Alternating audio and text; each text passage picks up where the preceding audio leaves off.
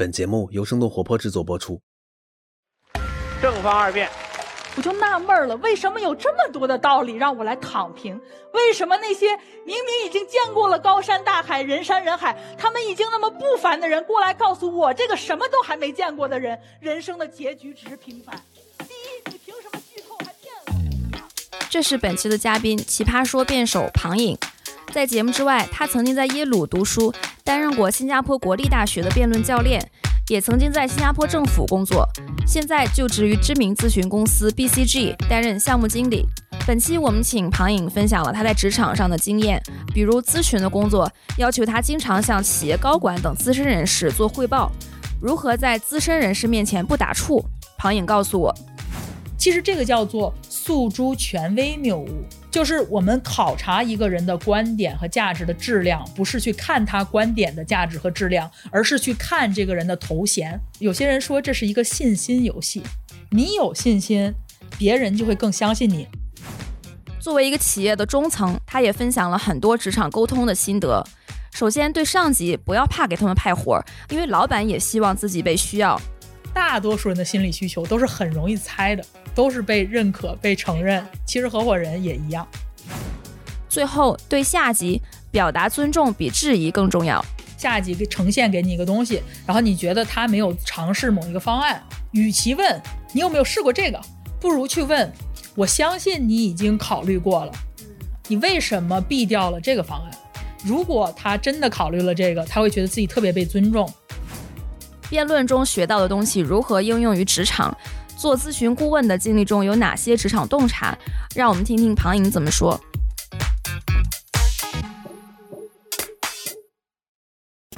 欢迎收听字节跳动飞书旗下的《组织进化论》，我是主持人 Zara。这是一档专注于职场话题和企业管理的播客节目。我们邀请有干货、有故事的嘉宾来分享对于未来工作和管理方式的洞察。希望思维的碰撞可以激发出新的思考，让我们的工作更高效、更愉悦。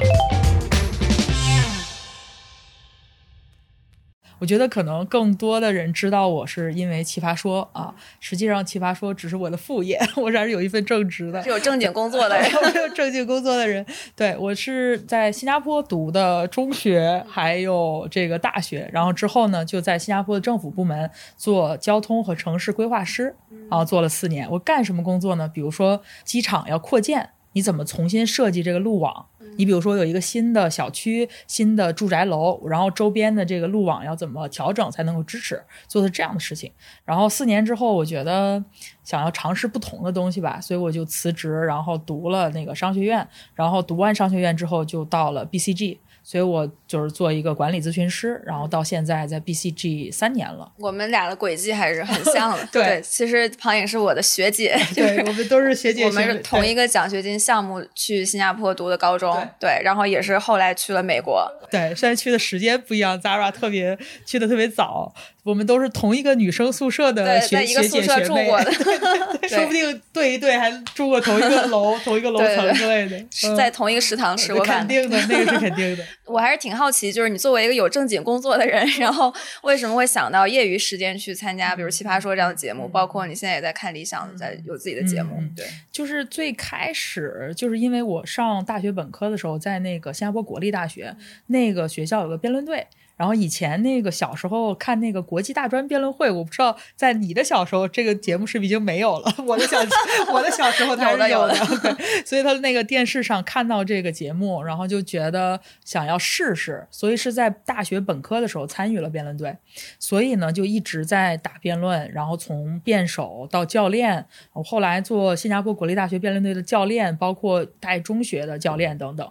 然后呢，是因为在辩论圈逐渐的呃有了一定的就是存在感吧，可能，然后所以就朋友就是参加了奇葩说的朋友，然后拉我和詹俊云，因为当时刚好从美国那个读硕士毕业。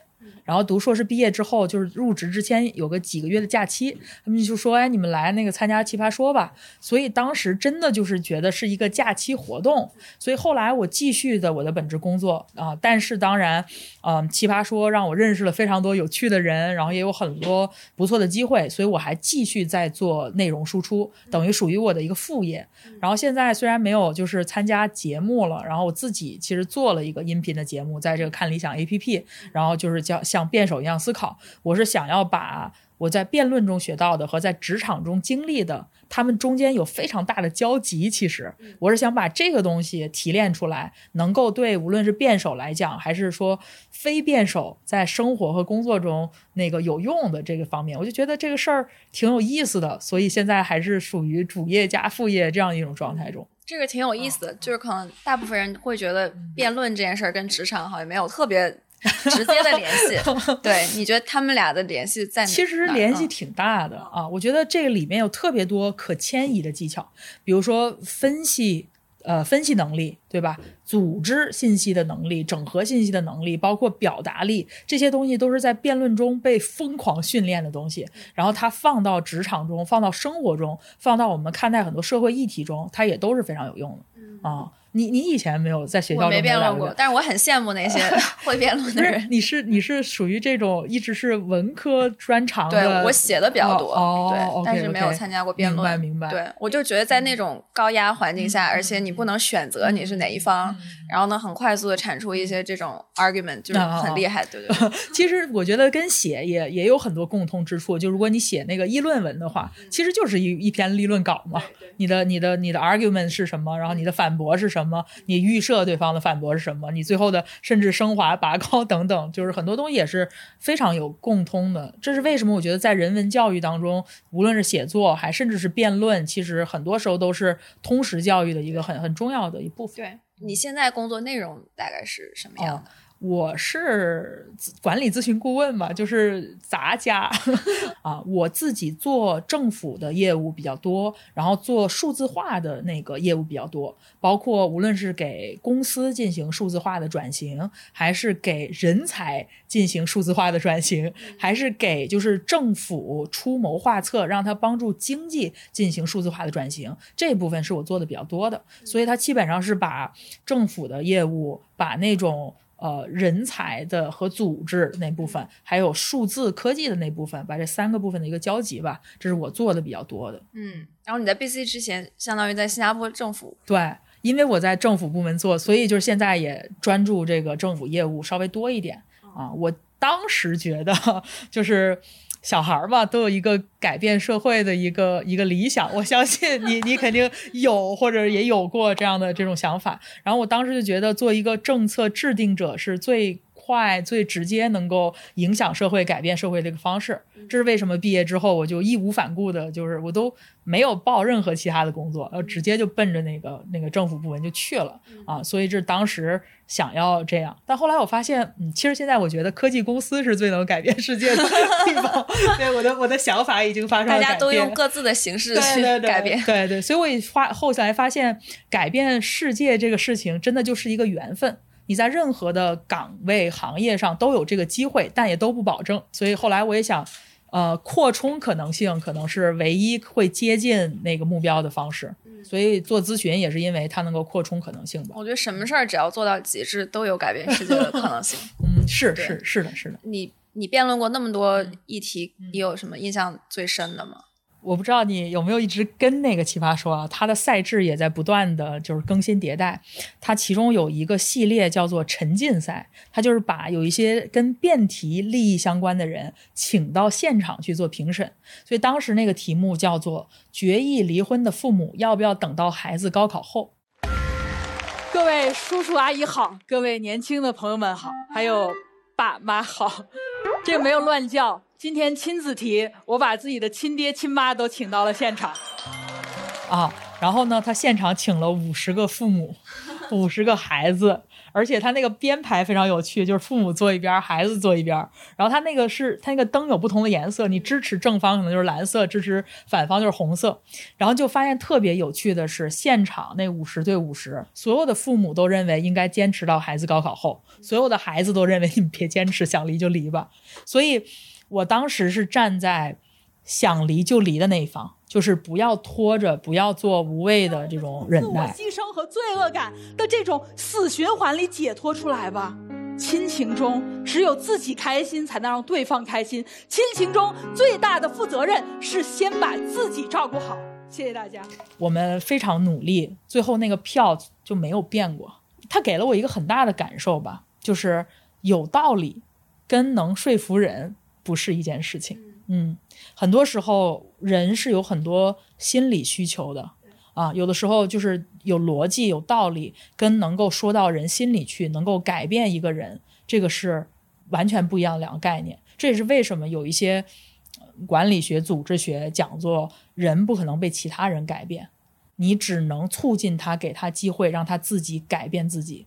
嗯，就是一个非常大的体悟吧。嗯，就动之以情，嗯，很多时候呀，对，动之以情，你都不一定能达到那个目的。就是其实有的时候是一种机缘吧。那你觉得辩论的经历给你工作中在职场中带来了什么样的变化或者收获？嗯。简直是深入到方方面面啊！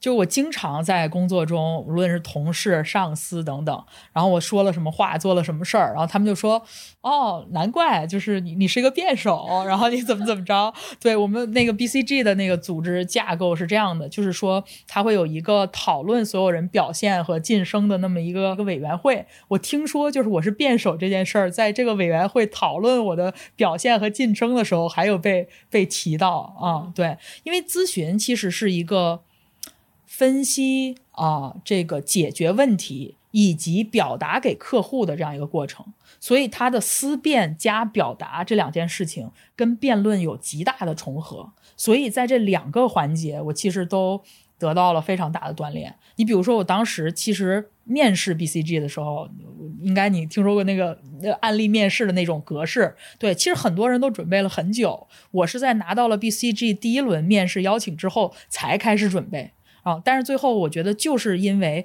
在辩论中训练的那种有条理的那种比较逻辑性的思维，那帮助了我。那另外一个，比如说从表达能力上来讲，我举举个例子，我前一段时间被我们公司一个大老板。点名去给他写一个演讲稿，一个发言稿，英文的。就这个事儿对我个人的触动很大，因为我一直以来都是一个理科生，而且我一直对自己的英文表达就觉得就是日常没有问题，但我不觉得我优美到可以被拿去做一个讲稿这样的这种这种程度。但是那次的体验让我发现，就是整合信息的能力其实超过了语言本身。这是为什么？我永远都觉得。表达力它不能脱离思辨力独立存在，它永远都是。如果说。你练表达力，在没有思辨力的情况下，它只是金玉其外，败絮其中。所以那个改变应该是由内而外的，是思辨带着表达的。所以那一次让我觉得，哪怕英文不是我的母语，哪怕我的英文比中文还更加朴实无华啊，然后就是哪怕是一个理科生啊，也是可以通过思辨，能够通过整合信息的能力，然后去做表达上的输出的。对，其实我觉得这种朴实无华，但是特别有逻辑的表达，反倒比那些。辞藻很华丽的东西更能打动人吧。然后包括我们很多时候写飞书文档嘛，写文档的时候，其实大家要看的不是，就尤其是一些职场的写作，呃，如果你加入太多这种。华丽的词语，反倒是大家觉得非常是吧？对，不专业就不专业。对，其实我们还是就是逻辑的那个缜密是最重要的，就先把这事儿想明白。对你其实打辩论和你你做一个项目或者在工作是一样的，有那么多人给你信息，你的老板告诉你这个，然后你同事告诉你这个，你的客户告诉你这个，就跟以前我们准备辩论赛的时候，呃，各种学长学姐说什么，你查资料说什么，有那么多信息，究竟什么是重要的，什么是杂音？我把重要的东西选出来，如何把它捋顺啊？这种这种 qualitative reasoning，或者说这种整合信息的能力，就是在职场和在辩论中都很重要。你怎么定义思辨力这个能力？OK OK，我觉得它有几个部分吧。第一个肯定是一些底层的逻辑，你要把逻辑理顺，对吧？什么是充分条件，什么是必要条件，这种东西正着推、反着推啊，你要迅速的有这样的反应。然后有一些，比如说呃常见的认知上的偏差。常见的思维的误区或者逻辑上的谬误，然后这些东西，如果我们能够都很熟悉，它也能够提升我们的这种思辨力。这第二个部分哈，是我们去熟悉一些常见的逻辑谬误、认知偏差、认知陷阱等等。所以在日常沟通的过程中，或者无论是工作还是什么其他的场景中，能够迅速的发现那个别人的那个问题所在。举个例子是哪什么样的思维？虚假两难。你举个例子哈，有人有那种宣传词跟你说，要么瘦，要么死，啊，或者说你改变不了这个世界的游戏规则，你就呃接受它，然后这样的这种啊，这个话在我们的日常生活中很很容易见到嘛，对，但实际上它是一个虚假两难。什么叫做虚假两难？就是说这个世界上的选项并不只是他给你的那两个。你比如说我的同事过来跟我说，说我们这个流程里老有错误。啊，我说那怎么办呢？他说你可以再给我批一个人的钱，我们再雇一个人去查，就是意思就是说，要么你就接受有这个犯错误的概率啊，要不呢你就要多呃给钱再雇一个人，对吧？他给了我两个选项，但实际上有第三、第四个选项，对吧？那我们可以通过 Python 写个代码，也许机器查把这个东西自动化，这个东西就解决了。比如说，我们可以又照顾到那些猫狗。然后又不会让疫情扩散，我们也可以在不增加公共支出的情况之下达到这个，都是有可能的。所以说，我们怎么快速的从思维上跳出对方给你设计的那那两个选择？这个在工作里还挺常见。对，所以说很多时候我跟你讲这个虚假两难是这个意思，这个概念特别容易理解，但是就是在。日常生活中，电光火石之间，你怎么能够快速的意识到对方给你设了一个陷阱，设了一个套？这个东西是我们需要锻炼的。比如说，他用什么样的那种惯常的伎俩，哈，去诓你这这两个虚假两难，这些背后的逻辑，如果多了解一下，会帮助我们在日常生活中变得更加的敏锐。啊，这我觉得也是思辨力的一部分。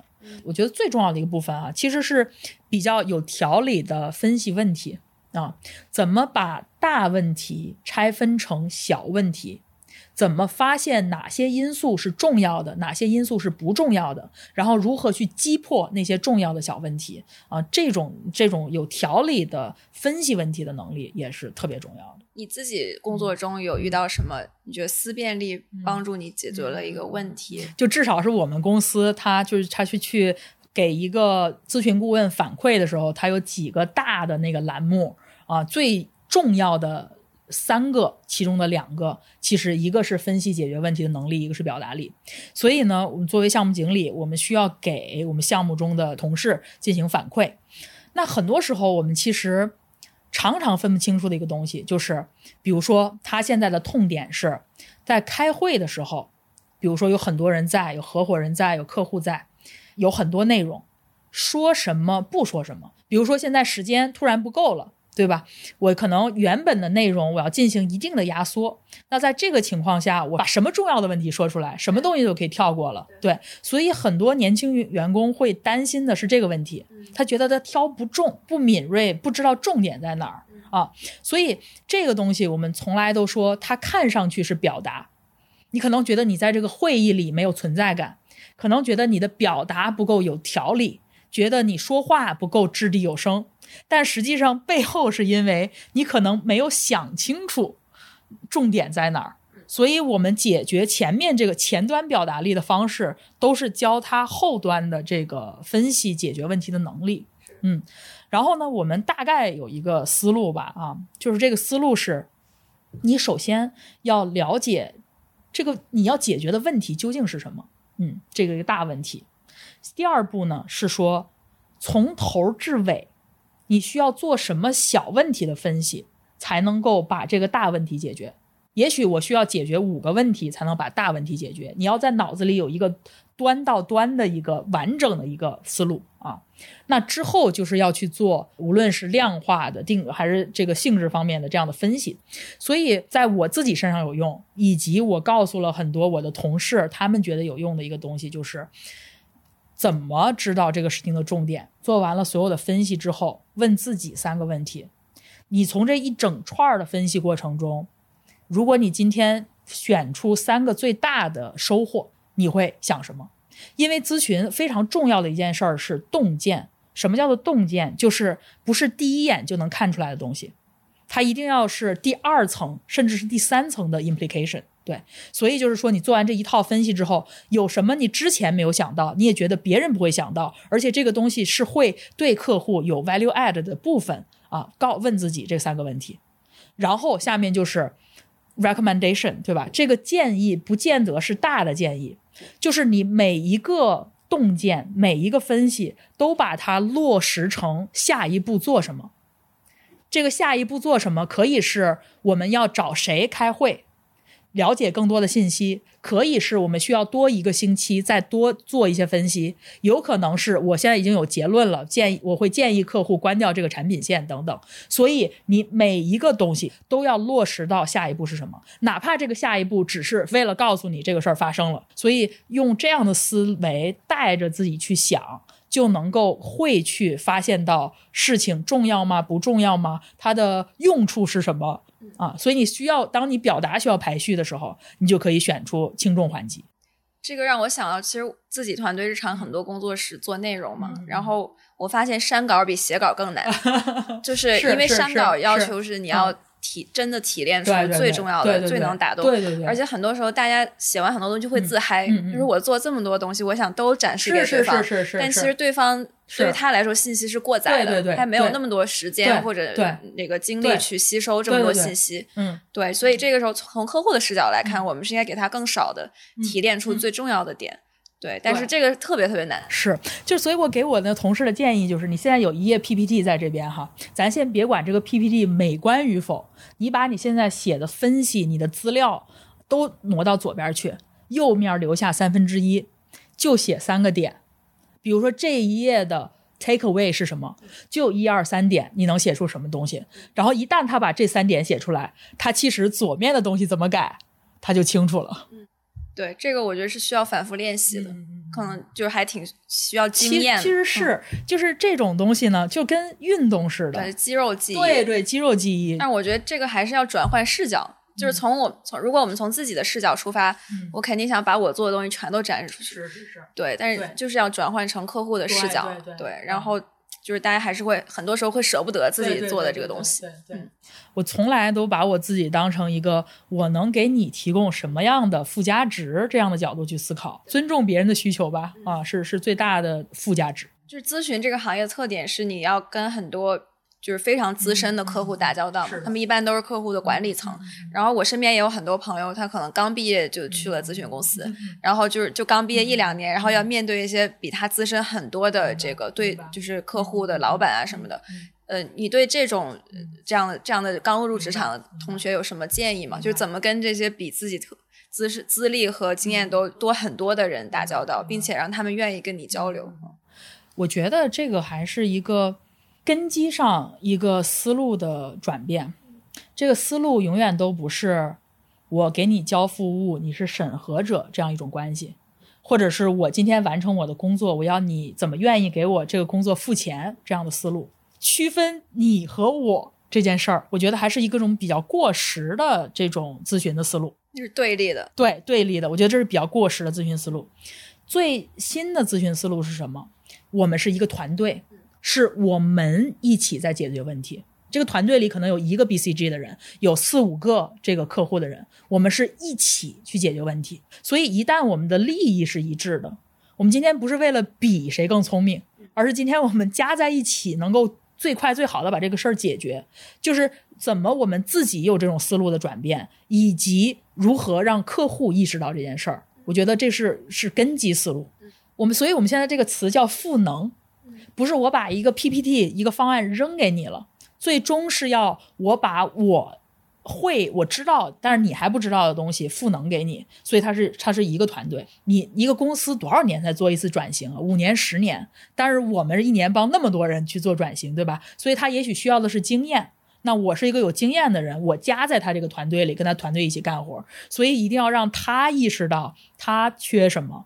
我怎么能够补足他缺的东西？然后我们是一起的，能够非常有建设性的把这个问题解决。我觉得这个是根部的逻辑，我们能如何能够让别人信任我们？跳出那个甲乙方的思维，对对对，不是你和我的对立思维，而是我们如何更好的解决问题这一个思维。嗯，然后呢，有什么使用的技巧？比如说 见到一个老板，怎么能就是不打怵，然后正常的跟他可以对话可？以可以啊，这真的是小聪明啊！我的建议还是从底层逻辑入手。小聪明之一是在会议中，如你如果能够很好的回答客户奇袭你的问题啊，这个会特别加分。这就像在奇葩说一样，辩论上一样，你自己陈述自己的观点好，别人觉得好。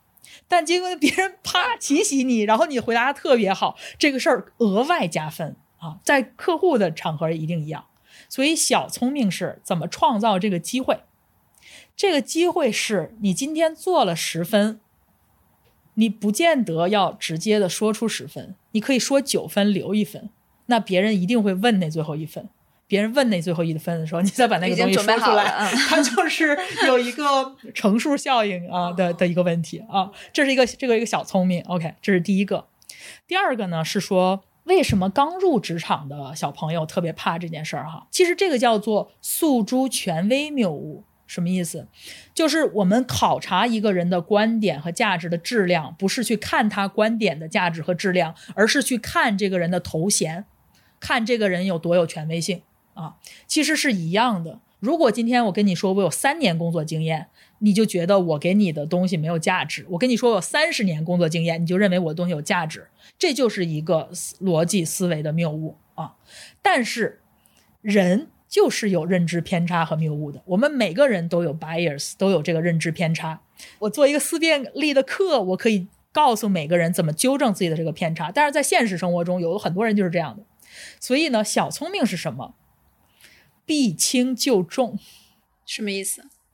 就是说，如果你知道你工作了几年这个事儿，并不直接影响你工作的质量，而是工作质量本身决定了工作的质量，那你可以不要讲你入行几年了，嗯就不强调这件事。对，不强调这件事儿，不是说要隐瞒，只是说我们为了照顾人的认知偏差，这个事儿重要吗？这个事儿不重要。坦白讲，以我们咨询的这个每天的工作时长，我两年有别人四年的工作经验，对吧？对，而而且我有两年的工作经验，不代表我带来的 proposal 或这个计划书是一个两年的，它是一个公司整个团队的一个输出。我们有很多专家，很多合伙人。我今天每天面对你是，我是负责整合所有人的信息，不是说今天那个建议是我做的，对吧？啊，是整个我们有那么多专家的体系、合伙人的体系做出来的。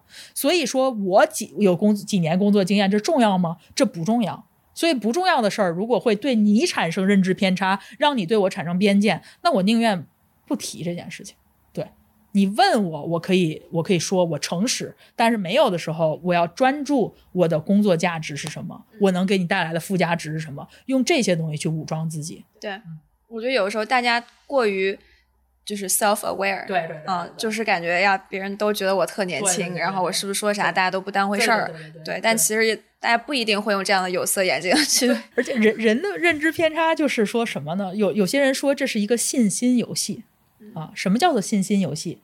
你有信心，别人就会更相信你。是别人一旦给你一些正反馈，你就会变得更有信心。这就是一个良性的循环是。但你自己虚下去了，别人就质疑你，然后你就更虚，这就这就是恶性循环了。其实，在辩论中也是一样，我们永远都说，如果你自己不相信自己，你是很难说服别人相信你的。对。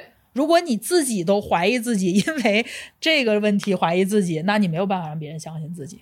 对自己得先有这个底气，对，嗯，嗯，说的很。然后别人就会更把你当回事儿，对对对对对，然后你自己会更把自己当回，事儿，对对，就对就就建立来起来了。对对对对。对那你在职业选择上嗯。就是有什么方法论吗？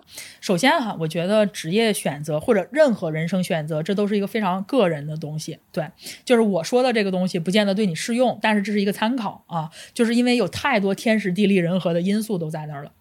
我个人在这件事情上是，很多在咨询里面的人都有这样一个问题，就是他们没有一个巨大的热爱。但是做什么东西都觉得挺有趣的啊，对，所以在这种情况下，我怎么选呢？我的大原则永远都是，我会去选那些可以扩充我可能性的选项。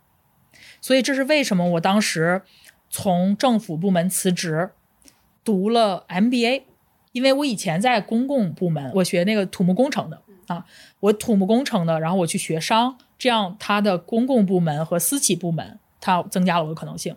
那进入私企部门之后，因为咨询接触不同的行业和不同的公司，所以等于也在扩充这个可能性。对我也很同意。就是当当你不知道做什么时候，也许第一份工作就去那个 exposure 最广的。嗯，比如说有几个行业，我觉得是很广。比如做记者，就能接触到大量的。你以前是做过记者？对，就实习的时候。对，然后包括做做投资行业也是嘛，就是每天能见很多不同行业创始人。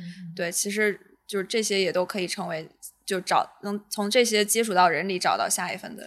我特别同意你说的，我觉得这个事情就叫做百闻不如一见。对，虽然现在是一个信息爆炸的社会，在你真正的接触到它之前，你是很难判断的。所以年轻人反正试错的成本也低，我觉得像你说的这种原则挺有用的。大家好，我是主持人 Zara，我在组织进化论的听友群等你哦。添加小助手微信号“飞书 OKR” 的全拼就可以进群，欢迎来和我们深度交流，结识志同道合的朋友。欢迎大家在评论区分享你听完本集的感受，我们会选出三位听众，送出庞颖制作的价值九十八元的看理想课程，像辩手一样思考。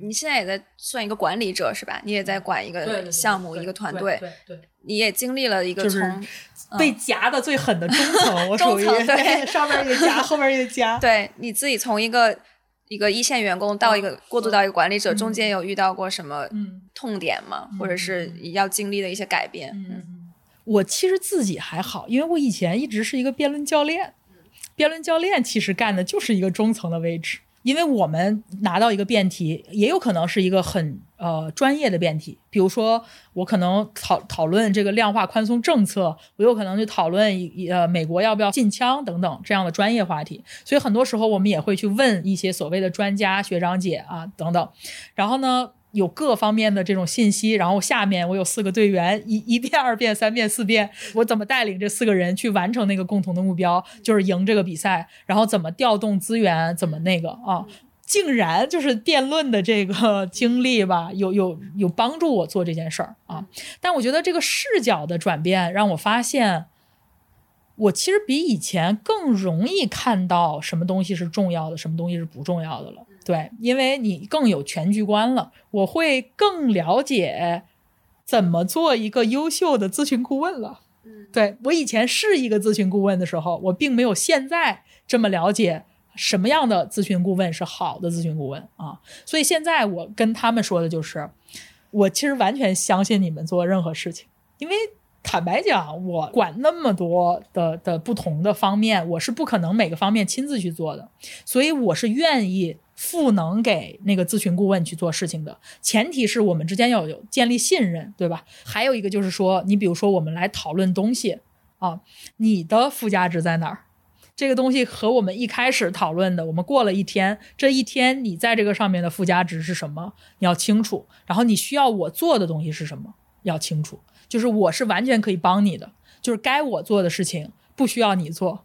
所以，究竟比如说一个项目经理应该处理什么问题，一个咨询顾问应该处理什么问题，就我们彼此之间都应该非常清楚。包括合伙人应该干什么东西啊？该往上传的往上传，该往下传的往下传啊。我觉得这个呃职责的分配能够让每个人工作的更好。其实，嗯，很多时候中层有点像一个枢纽，上面又有老板要汇报，然后下面也有团队要管理，而且很多时候就就很累嘛。对，我的上级曾经给我一个建议。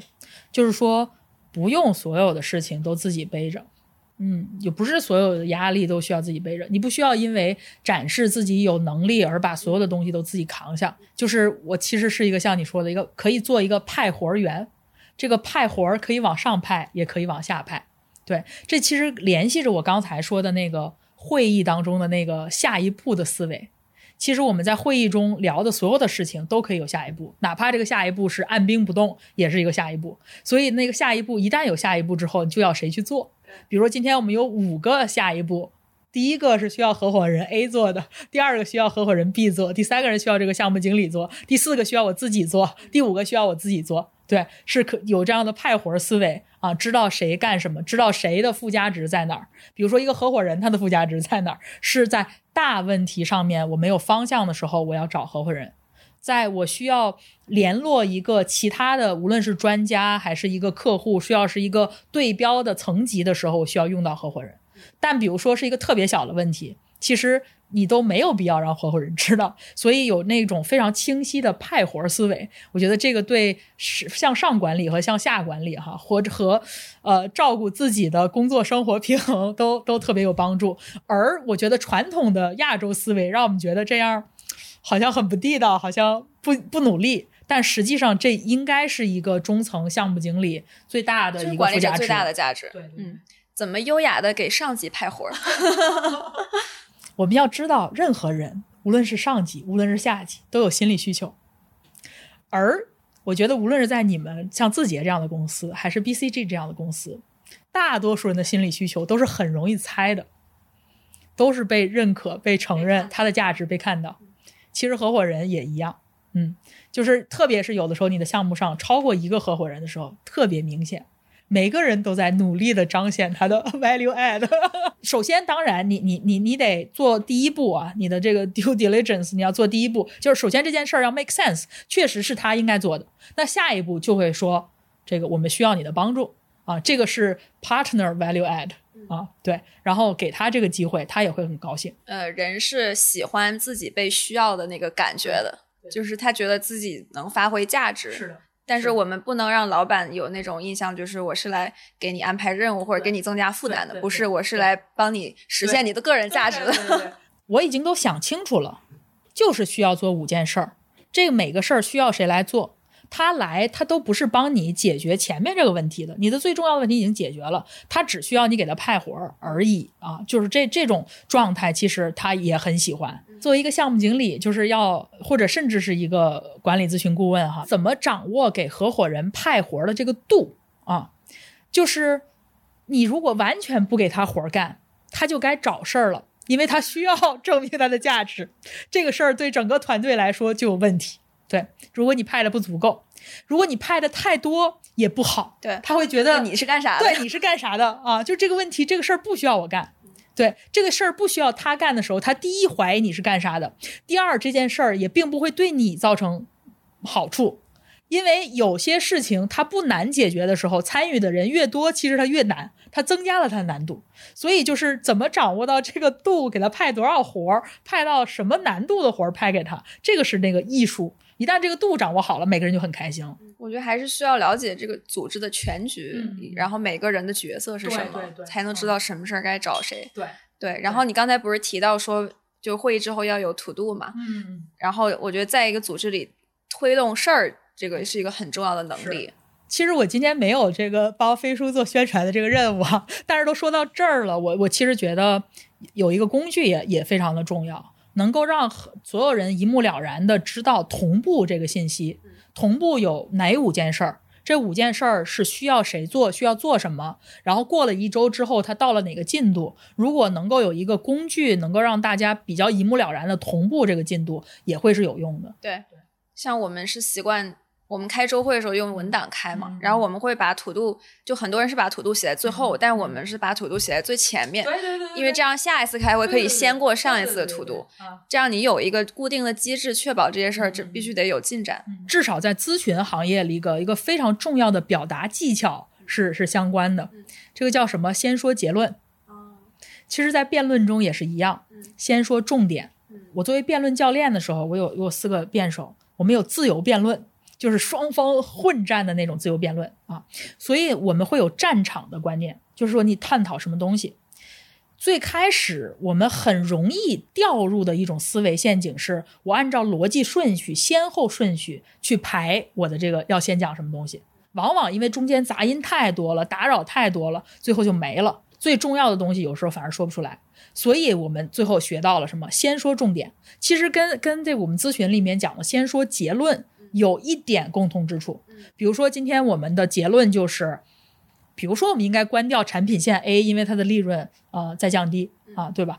然后呢，你再说你的论据，啊，那这个时候如果说不定你说到这句的时候，你的客户或者你的老板已经认同你了，其实你的论据就不用再说了。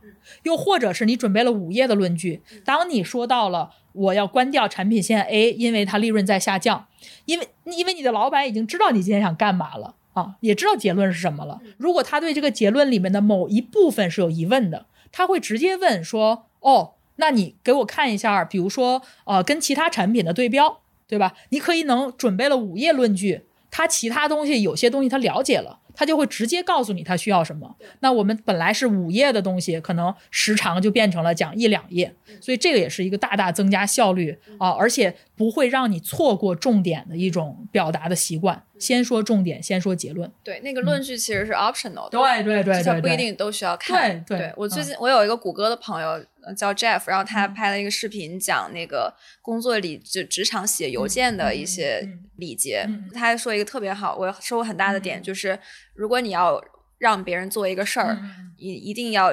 先说你要让他干啥，对，然后再说上下文，对对对，因为很多人就习惯先说一大堆上下文，对对对对，这那的，然后含蓄嘛，对含蓄，对，然后把要具体要他干啥就埋在这个里面了，就非常不清晰，这个反倒增加了对方的负担。你到底让我干嘛？是的，是的，就我们还不如直接在前面就一句话说清楚，我到底要你干嘛？对，然后然后可能再解释一下为啥让你干这个事儿。对对，就是那种 our ask，对对对，然后下面你你都最好不用不要用一个自然段。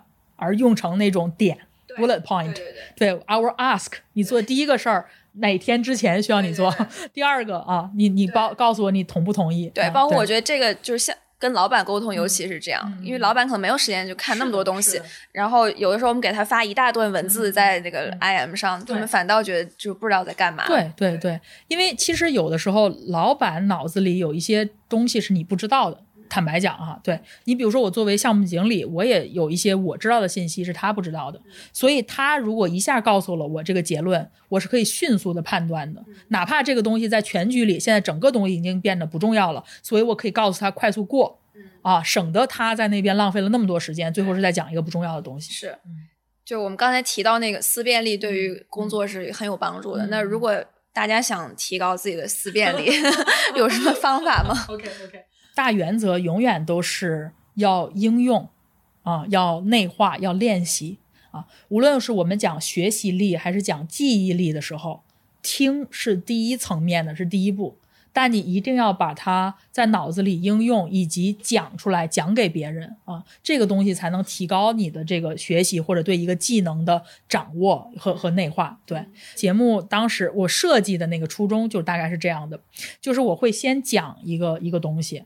讲完了之后，我会留下三个问题。我建议听众是可以自己去分析这三个问题的，就是然后我会过两天才更新我对这三个问题的理解。所以其实就是看答案之前自己做一做，是做的那个过程有这个应用和内化，才能真的锻炼到自己的思辨力。思辨力对我们日常生活有什么帮助？一样的嘛，就比如说有一天有一个人啊拿了我一张。十年前，但是我非常瘦的照片跟我说说阿鹏，你快减肥吧！你看你瘦的时候看着像年轻了十岁，这样对吧？我说这就是我十十年之前的照片，我当然看着年轻十岁了。所以瘦和。看着上去年轻十岁，这个是一个相关的关系，所以如何区分这个相关和因果也是特别重要的一个东西。比如说有那些那些研究告诉粗略的告诉你，每天跑步五分钟的人长寿多少年，是不是你每天早上跑步五分钟就可以让你变得更长寿？它。很大概率是不可能的。那个那个研究并没有证明这两件事当中有因果关系，它只是一个同时发生的东西而已。所以你比如说，也了解了这样的思辨力，在我们阅读很多新闻或者别人给你很撒很多鸡汤或者跟你说很多建议的时候，你是可以很敏锐的发现到它其实没有道理。我们再回到那个职场沟通那个话题，不管是刚入职场还是说新人进入一个公司，他都需要快速的跟周围同事建立一个信任的关系。然后，并且让对方愿意跟你聊，嗯，这方面有什么心得吗？嗯，这是一个很大的问题哈。我觉得我跳出所谓的表达力和和思辨力来讲这个问题。其实，如果让一个同事愿意帮你或者愿意合作，我们就用一个管理咨询以及辩论里面很常见的思维思辨力的框架，叫做 MISI。你有没有听过这个？Mutually exclusive, collectively exhaustive，就是相互相互独立，加在一起是完全穷尽。嗯，所以如果我今天分析我怎样能够让一个同事愿意跟我合作，我怎么能够把一个大问题切成三个小问题？这三个小问题，我觉得可以切成它与你利益不一致的时候。他与你利益一致的时候，以及利益其实不太相关，他的利益和你的利益，这三种情况下，我们怎么去解决这个问题，对吧？这三个东西彼此不重合，但加在一起是穷尽的啊。所以，如果你们两个现在利益不一致，我觉得短期你可以靠关系，你可以靠嘴甜去解决这个问题，但长期我觉得这是一个公司的组织架构应该解决的问题。它如果一个公司从制度的制定设计上面，它就是鼓励一个狗狗咬狗的世世界的话，它是不可能让员工靠自己去建立合作的。我举一个例子，为什么在 BCG 其实这个问题特别小？因为我的评价、我的表现、我的反馈完全独立于我，跟比如说 Zara，如果你是我的同事没有关系，啊，我今天能不能升职？完全取决于我的水平啊，完全咱俩之间不存在任何的竞争关系，对，所以就代表我们利益不冲突的情况下，如果做这件事情能够在长远上让我们彼此帮助、共同成长的话，这个事情一定是从底层解决了这个利益冲突的问题。所以我觉得，如果一个公司老强迫你在利益冲突的情况下去进行合作，那我觉得选公司要注意，这个东西短期可以承受，长期这不是一个健康的环境。对，这是组织架构设计或者是老板层面整个机制对没得的问题。OK，好，那下面我们讲剩下两种，一种是利益一致，那这没什么可说的了，你只要让他意识到你们俩利益一致，干了这个事儿，我帮你，你帮我，对咱俩都好，这个没有什么问题。很多人是做不到这一点的。OK。就是，嗯，可能他们没有意识到，你要让对方知道这个事儿是对他有帮助。OK，所以今天我们在这里就是提醒大家，对吧？为什么我们去说如何让别人跟你合作？我们第一步把这个大问题拆成小问题的时候，讲的就是两个人利益一不一致。这个是其实是最核心、应用场景最广的东西，就是利益一不一致。如果今天恰巧那个人跟你利益一致了，所以你第一个问题就要想，你俩。怎么能够让你俩利益一致？你俩利益一致的地方在于哪儿？你要自己想清楚这个问题，再把它沟通给他。嗯，这个是利益一致。当然还有利益不相关的这个问题哈。所以我个人认为，在职场中对于同事的很高的评价叫做 easy to work with。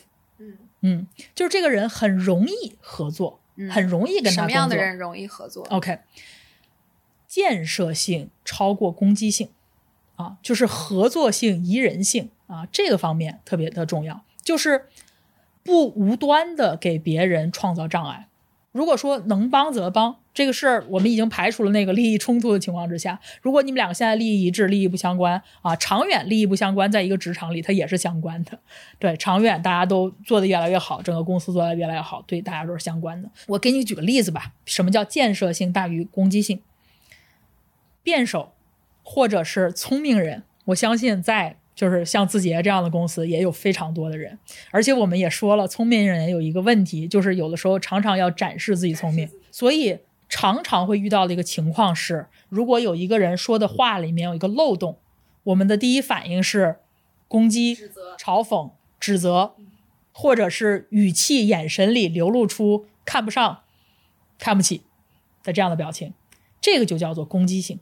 嗯，但我认为一个聪明人。真的，如果你觉得你你是一个在职场上有抱负的人啊，你应该想的是你自己的聪明才智怎么能够用在建设这个东西啊。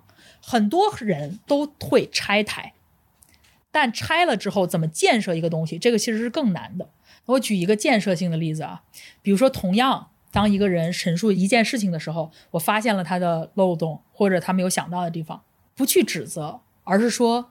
哎，你有没有想过这个东西？嗯，哎，如果我现在提供给你一个额外的信息，是这个东西，它会不会改变你刚才分析的结果？就是以一种更建设性的语气啊，去去去去说这个事情。这是第一个例子。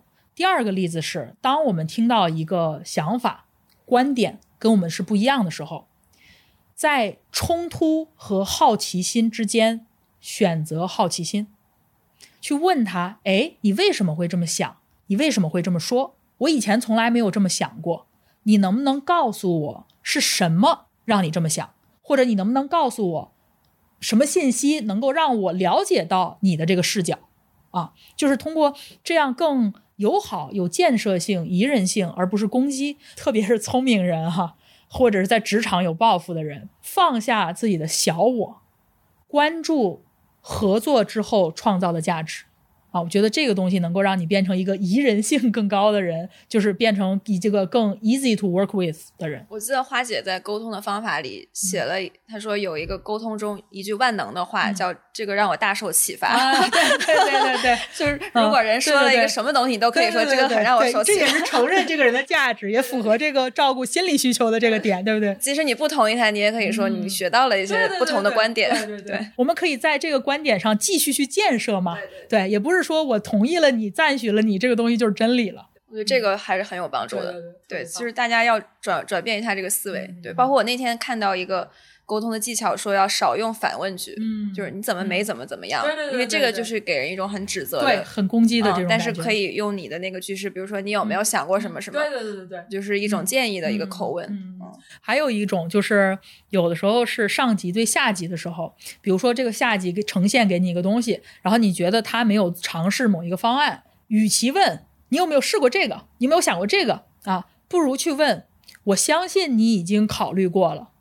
嗯，你为什么避掉了这个方案？嗯，啊，这个也会让那个下属，如果他真的考虑了这个，他会觉得自己特别被尊重，因为我们任何一个一个。就是咨询顾问，任何一个人他都是很有价值的。你你这个公司会用他，他就有他创造的价值，代表他的价值被认可了。如果他真的这次没有想到，下次他也会更愿意去努力想到这些东西。这个特别好。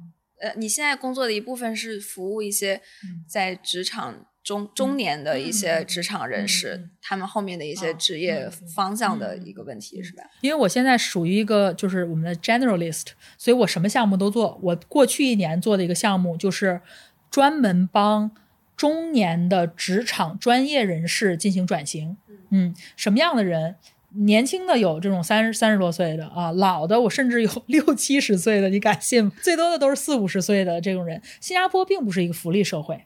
也就是说，你老年需要的这个积蓄是你年轻的时候攒下的啊，而很多人他们有可能是失业，因为疫情变得失业了。我举最简单的例子，比如说航空公司的啊管理者，啊航空公司的飞行员，我们里面有好多这样的人，现在就是失业了。然后还有的一些是产品线，比如说进行迁移，或者一个公司关掉了它等等，有很多这样的这种这种人。我有时候我看他们的简历哈，我就产生了 非常大的中年危机，因为他们的 很多履历看着都特别光鲜，就是一路都是非常顺风顺水的，但是非常突然，就这世界就变了，然后他们的技能可能就不是这个社会需要的，所以有时候你会发现什么人特别难转哈，就是一直在一个地方一个职级做，然后一直往上做，对他的 title 很高，他的薪水也很高。但是他的整个人已经被塑造的太过于适合那个岗位以及那个公司了，他的价值几乎只有在那个位置才能体现出来。所以这样的人在在这个位置没有了之后，他要去跳槽去其他公司，他是很难保持住他的职级和薪水的。嗯，然后呢，很多时候心理上第一不愿意接受。啊，第二个问题就是，有的时候你的生活的方式已经是某一个价位的生活方式了。比如说，你有孩子在上学，你有一个房子、有车子要供等等。然后有些时候这些东西让那种中年人是特别左右为难。所以我们其实是帮助很多这样的人去进行一个转型，技能的转型。这个技能的转型包括心态，包括软实力，还有硬实力。硬实力我们其实就教一些数字技能。比如说数据分析、呃数字化转型，就是对那个整个的呃招聘数据进行分析。你这个招聘数据里缺什么技能，我们就培养什么技能，这是很容易的。还有一个这个软性技能比较难，是其实这个包括心态问题。你你怎么能够接受自己的在这个时候的一个转变？呃，对我个人哈，一个收获是在现在这个社会变化莫测啊。我们不太能够在某一个岗位上靠着某一个技能养活自己一辈子了，几乎没有任何人可以做到，所以我们一定会面临到的转型问题。所以两个东西，一个是心态上要放平和，拥抱变化，对着拥抱变化；第二个就是还是要多培养自己可迁移的技能。嗯，还是要对自己进行多方面的这种锻炼，还是要终身学习，这个东西太重要了。我们现在很多技能以前往前推几年都是不存在的，所以不太存在那种你二十三、二十多岁学校里毕业，你的学习就结束了。这个、这个、这个太太过时了，这个观念。你觉得哪哪些技能是最可迁移的，或者是常青的那种技能？其实思辨力和表达力就是对对吧？思辨力和表达力，如何我们刚才说如何团队协作。这特东西特别重要。就未来，我觉得团队协作只会越来越多，因为每个职位的边界都越来越模糊了。对，然后大家都需要跨部门去配合。对，跨。然后还有一个是，你要往上走，大概率你是要需要跟更多的人做接触的。对，嗯，你哪怕是技术岗，你也有很多各种各样的需求啊，什么东西要对。所以，所以这个东西也也很重要。我觉得现在。可能越来越多的人不想一辈子就做一个事情了，嗯，可能还是希望尝试不同的行业。那在转型上，你有什么给大家的建议吗？其实我觉得学习的机会是很多的，就是无论你是去读一个学位也好，还是你进行参与一些培训项目也好，你哪怕是自学也好，其实学一个东西的途径是很多的。关键是两个问题，第一个是你有没有勇气放下现在拥有的一切，嗯。第二个是你还有没有保持那个学习习惯？你还能不能够充分的像一个海绵一样吸收新的知识和新的技能？嗯，这两个东西我觉得都是心态问题。我觉得最重要是承认自己不懂，对，那个是最难的。是的，是的，承认自己 对是需要学习的，而且不以这个事情为耻，要以认识到自己是需要学习的这件事情为荣，因为任何人都是需要的。如果一个人觉得他不需要学习了，那是他的愚昧。你在看理想上开了一个节目是吧？叫像辩手一样思考。帮我做这个口播，对对对。能介绍一下你做这个节目的初衷吗？OK，好。呃，我自己不单是一个辩手，我还是一个辩论教练。我大概做过四五年的辩论教练，所以我觉得我其实挺擅长教人的啊。然后呢，但我自己又是一个职场人。我几乎是辩手里面相对来说职场经验比较多的这种人，而且就是确实是一个呃打工的这这种工作性质吧，对，所以我觉得我特别有兴趣的一件事儿是辩论和职场人的共通的那个部分，我想要把这里面有用的东西，让需要的人能够学到用到，能够让他们的工作和生活变得更加的。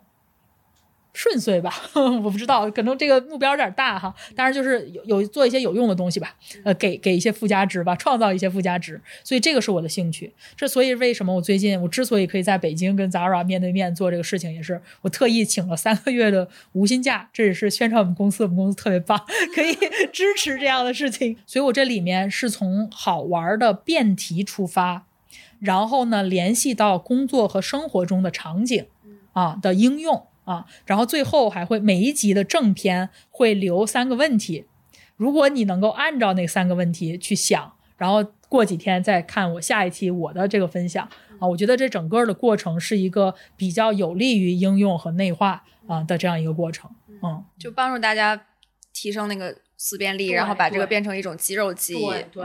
整个的框架哈，我这个是三十五讲是正片，每一讲配了一个 Q&A，就回答问题。然后这三十五讲是切成了三个部分，第一个部分是破，也就是反驳，发现别人说话中的问题，比如说别人错把相关性当成因果性用了，比如别人用了一个循环论证，别人给你扣了一个帽子，别人用稻草人来来攻击等等啊，如何快速的识别并反驳，然后对方的一些。问题，OK，这个是这个是呃反驳的部分。第二个部分呢是利，就像我刚才讲的，为什么有一些辩手招人讨厌？就是大家对辩手的印象就是咄咄逼人啊，对你只只会攻击不会建设。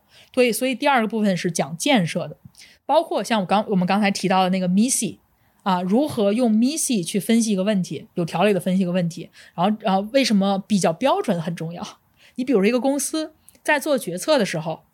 你究竟是要给员工成长的机会，还是你高度的重视效率？其实这是一个公司价值观的问题，就是我们在做决定的时候，必须要明确你这个公司的价值观，以及说你判断一个事情的比较标准是什么。对，就像我们写议论文的时候，也得先有这么一个比较标准。所以类似这样的东西放在第二部分的力如何建立一个东西，第三部分就是一些经典的思辨的问题。啊，比如说杀一就百是不是可取的？所以第三部分我会邀请我的辩友詹青云跟我一起来来做，我们就是呈现一些经典的思辨问题，如何立住和如何反驳它。所以基本上这个就是一个节目的这种设计。嗯嗯，好啊，欢迎大家去 看理想，谢谢谢，听嗯叫像辩手一样思考，对对，像辩手一样思考看理想也是飞书的客户。哦，那我们今天聊到这儿，谢谢大家。谢谢 Zara，谢谢大家。本期的组织进化论就到这里。如果你喜欢这档节目，欢迎转发给身边感兴趣的朋友。我们也期待你在节目下方的精彩留言，同时也邀请大家加入我们的听友群，请添加我们的小助手为好友，微信号是飞书 OKR 的全拼。在这里，你可以跟我们深度交流，结识志同道合的朋友。也欢迎大家关注飞书的微信公众号，或者访问飞书官网飞书点 cn。感谢大家的收听，我们下期再见。